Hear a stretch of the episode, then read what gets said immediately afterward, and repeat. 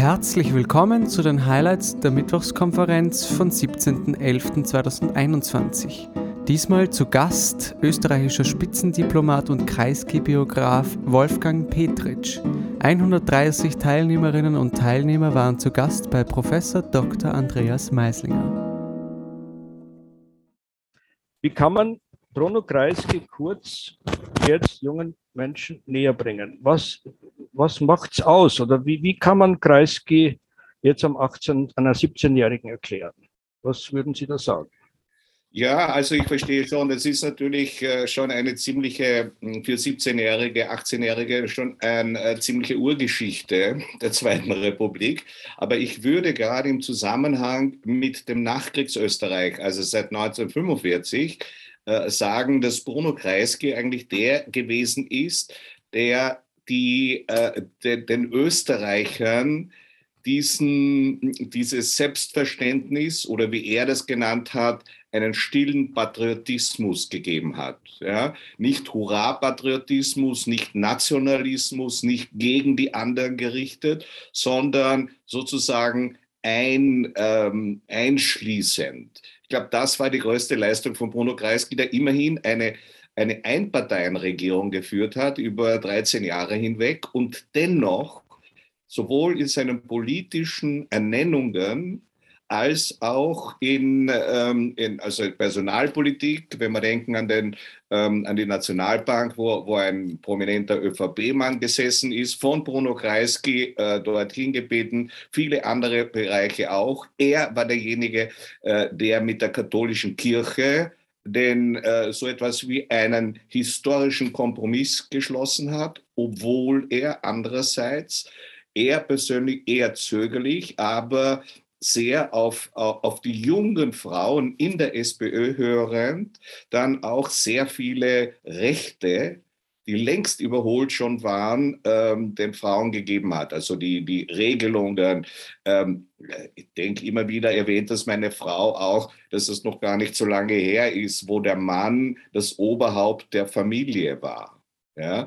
Oder meine Frau erzählt mir, die um einiges jünger ist als ich, dass zum Beispiel ähm, nur der Vater unterschreiben konnte eine Entschuldigung für die Schule. Ja, also da hat Bruno Kreisky unglaublich viel gemacht und er hat natürlich dann letzten Endes ganz systematisch auch Frauen in die Politik geholt, in die Regierung geholt und jetzt die große Ikone äh, der Frauenbewegung in Österreich ist die Johanna Donal. Die wurde von Kreisky sozusagen entdeckt, die hat er, die hat er in die Regierung geholt äh, und so, so wie noch weitere andere Frauen auch. Äh, weil er der Meinung war, dieses Land Österreich, die Modernisierung, ein anderes Schlagwort, die Bruno äh, Kreisky gehabt hat, kann nur mit den Frauen gelingen. Die Diskriminierung, die historische Diskriminierung des anderen Geschlechts war ja tatsächlich ein Skandalon. Und das hat Bruno Kreisky gemacht. Er hat also im Justizbereich, im, in, äh, im Wirtschaftsbereich, in allen großen gesellschaftspolitischen Bereichen sozusagen Marken gesetzt und Standards gesetzt, die heute noch äh, Österreich äh, bestimmen. Und ich wollte Sie da so fragen, wie Sie das empfunden haben, wie das für Sie persönlich war oder ob Sie da irgendwelche besondere Erlebnisse haben, wie dann auch die Donald Staatssekretärin beim Kreisking geworden ist oder ob Sie generell irgendein Erlebnis haben, was in Ihnen im im Gedächtnis geblieben ist. Weil ich muss sagen, ich finde es sehr schade, dass so viele junge Leute so wenig über Kreisky wissen, ne? weil durch diese Reformen sich so viel verbessert hat, vor allem auch für Frauen dann. Also ich schätze ihn sehr und ich finde es schade, dass ich da noch nicht am Leben war, ehrlich gesagt. Naja, Dafür bist du viel jünger und wirst noch viel länger leben, aber natürlich war das eine faszinierende Zeit. Ich habe ja, ähm, ich habe immer wieder gesagt, es ist, ich lerne, indem ich dem Kreisky über, äh, über die Schulter schaue, was er macht. Ja? Man konnte Bruno Kreisky auch sozusagen beim Denken zuhören. Ja?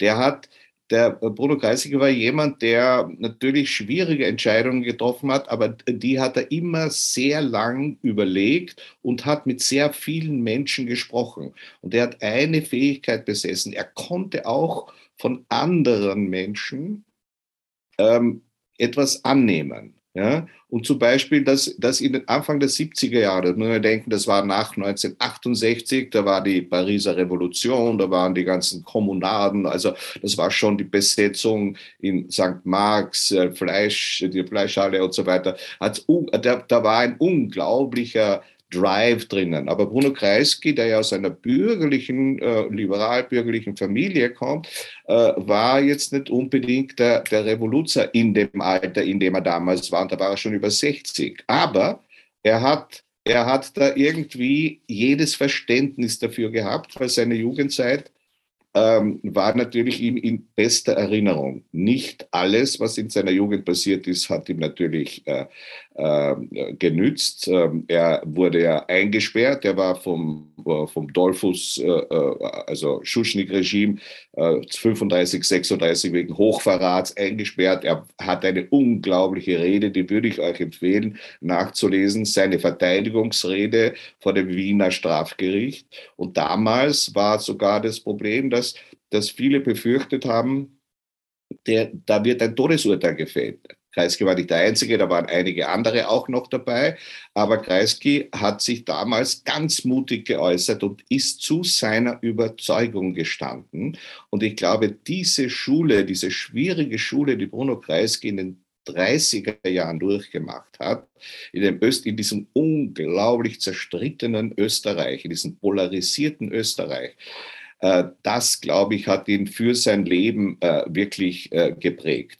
Damals hat er aber bemerkt, dass natürlich vor allem Männer in der Politik sind. Es hat sehr wenig Frauen gegeben. Und für ihn war es auch klar, wenn ich, wenn ich als Bruno Kreisky, als Regierungschef, nicht einen Paukenschlag setze und Frauen in die Regierung hole, und zwar jüngere Generation. Er hat wunderbare Frauen gehabt, wie zum Beispiel Hertha Vierenberg, war die erste Wissenschaftsministerin, eine sehr selbstbewusste Frau, die dem Bruno äh, Kreisky auch widersprochen hat, die also wirklich äh, eine ganz wesentliche äh, Person gewesen ist. Aber dann hat er die jüngere Generation hereingeholt äh, und da vor allem Frauen interessanterweise, weil er eben der absoluten Überzeugung war, wir müssen hier, äh, wir müssen hier die Emanzipation fördern. Das war ja letzten Endes auch die Idee einer progressiven linken Partei sich um die zu kümmern, die unterprivilegiert sind, die unterrepräsentiert sind. Und ich glaube, darin liegt ein unglaublich wichtiger Teil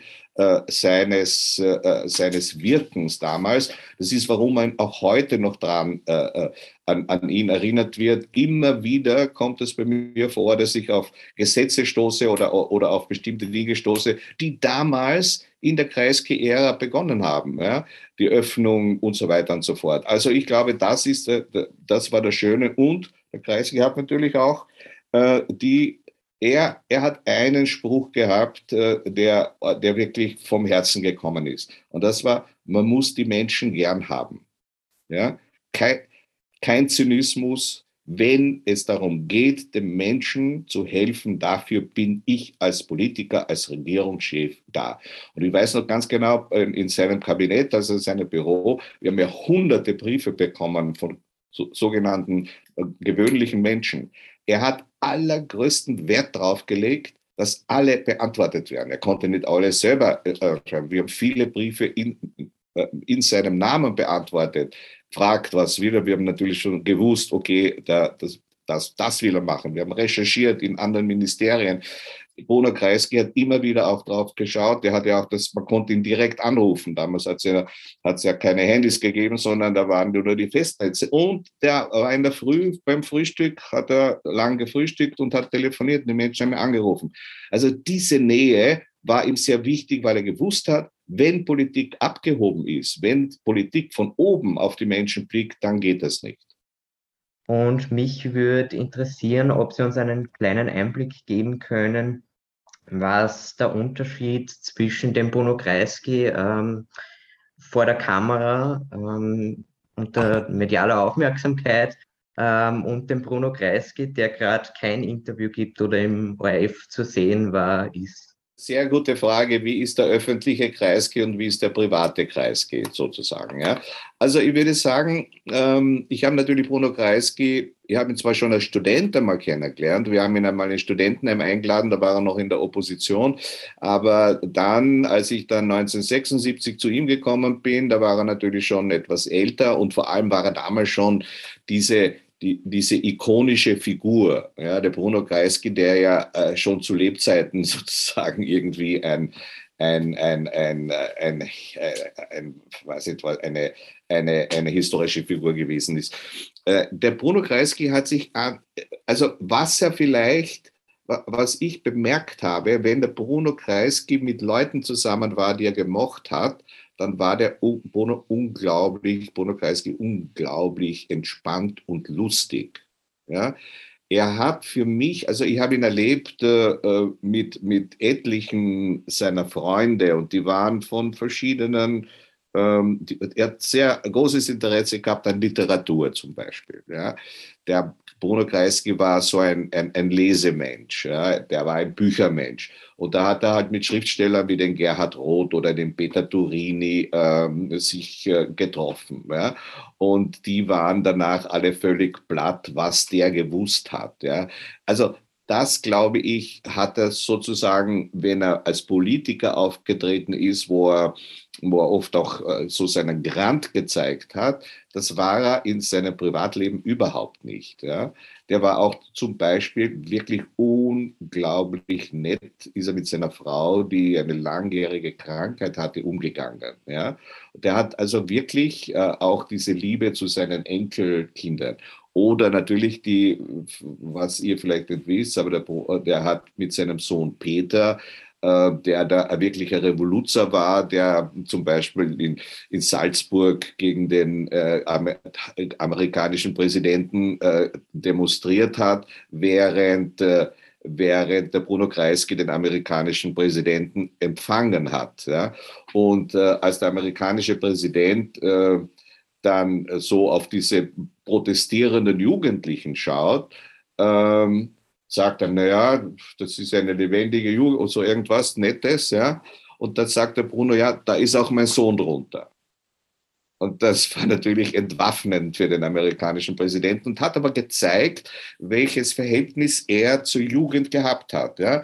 Junge Menschen, die zu ihm gekommen sind, die hat er, äh, also da hat sich sehr rasch so etwas wie ein privates Gespräch entwickelt und da konnte er wenn er locker war mit, mit anderen, aber mit Jugendlichen, die ihm widersprochen haben, da ist er, das hat er ernst genommen, ist auf sie eingegangen. Ja?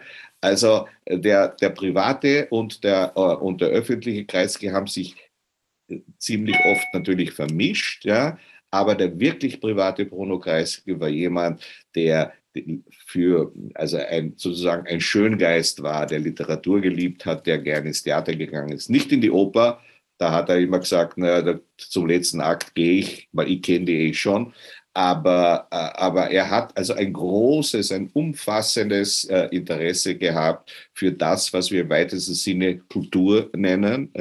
Und äh, ich glaube, das hat ihn wirklich ausgedacht. Gute Verhältnisse, Beziehungen gehabt zu Schauspielern, Schauspielerinnen, mit denen ist er zum Heurigen gegangen und da ist der Schmäh gelaufen. Also das ist eigentlich der Kreis, den man in der Öffentlichkeit natürlich weniger gesehen hat. Ähm, genau, meine Frage, Herr Petritsch, äh, bezieht sich auf die Diplomatie. Inwiefern kann man in der Diplomatie die eigenen, ich sage mal, Ideale einbringen? Und inwiefern ist man auf der anderen Seite abhängig auch von der Politik vom Entsendungsland sozusagen? Also wie groß ist der Impact, äh, den man als Diplomat äh, im Endeffekt auch machen kann? Ja, es ist von vornherein natürlich wichtig, dass man sich mit diesem Land, ich rede nicht von den Regierungen, die ja wechseln, aber mit dem Land, mit dem Staat Österreich mit seiner Verfassung äh, äh, halbwegs identifiziert. Sagen wir wirklich ohne halbwegs, wirklich identifiziert. Ja, das ist aber kein Korsett, in dem man dann drinnen steckt. Natürlich nicht. Man hat da innerhalb dieses Bereiches durchaus seine Freiheiten, die sich im liberal-demokratischen Bereich sozusagen be, äh, bewegen. Aber klar ist auch, wenn man für eine, sagen wir, für eine Firma arbeitet, dann kann man nicht gegen diese Firma arbeiten. Das ist auch klar. Aber man repräsentiert besonders, wenn man ins Ausland geht, als Botschafter oder Mitarbeiter irgendwo, das Land, den Staat Österreich und natürlich die Repräsentanten in diesem Staat vom, vom Bundespräsidenten abwärts. Das ist ganz klar.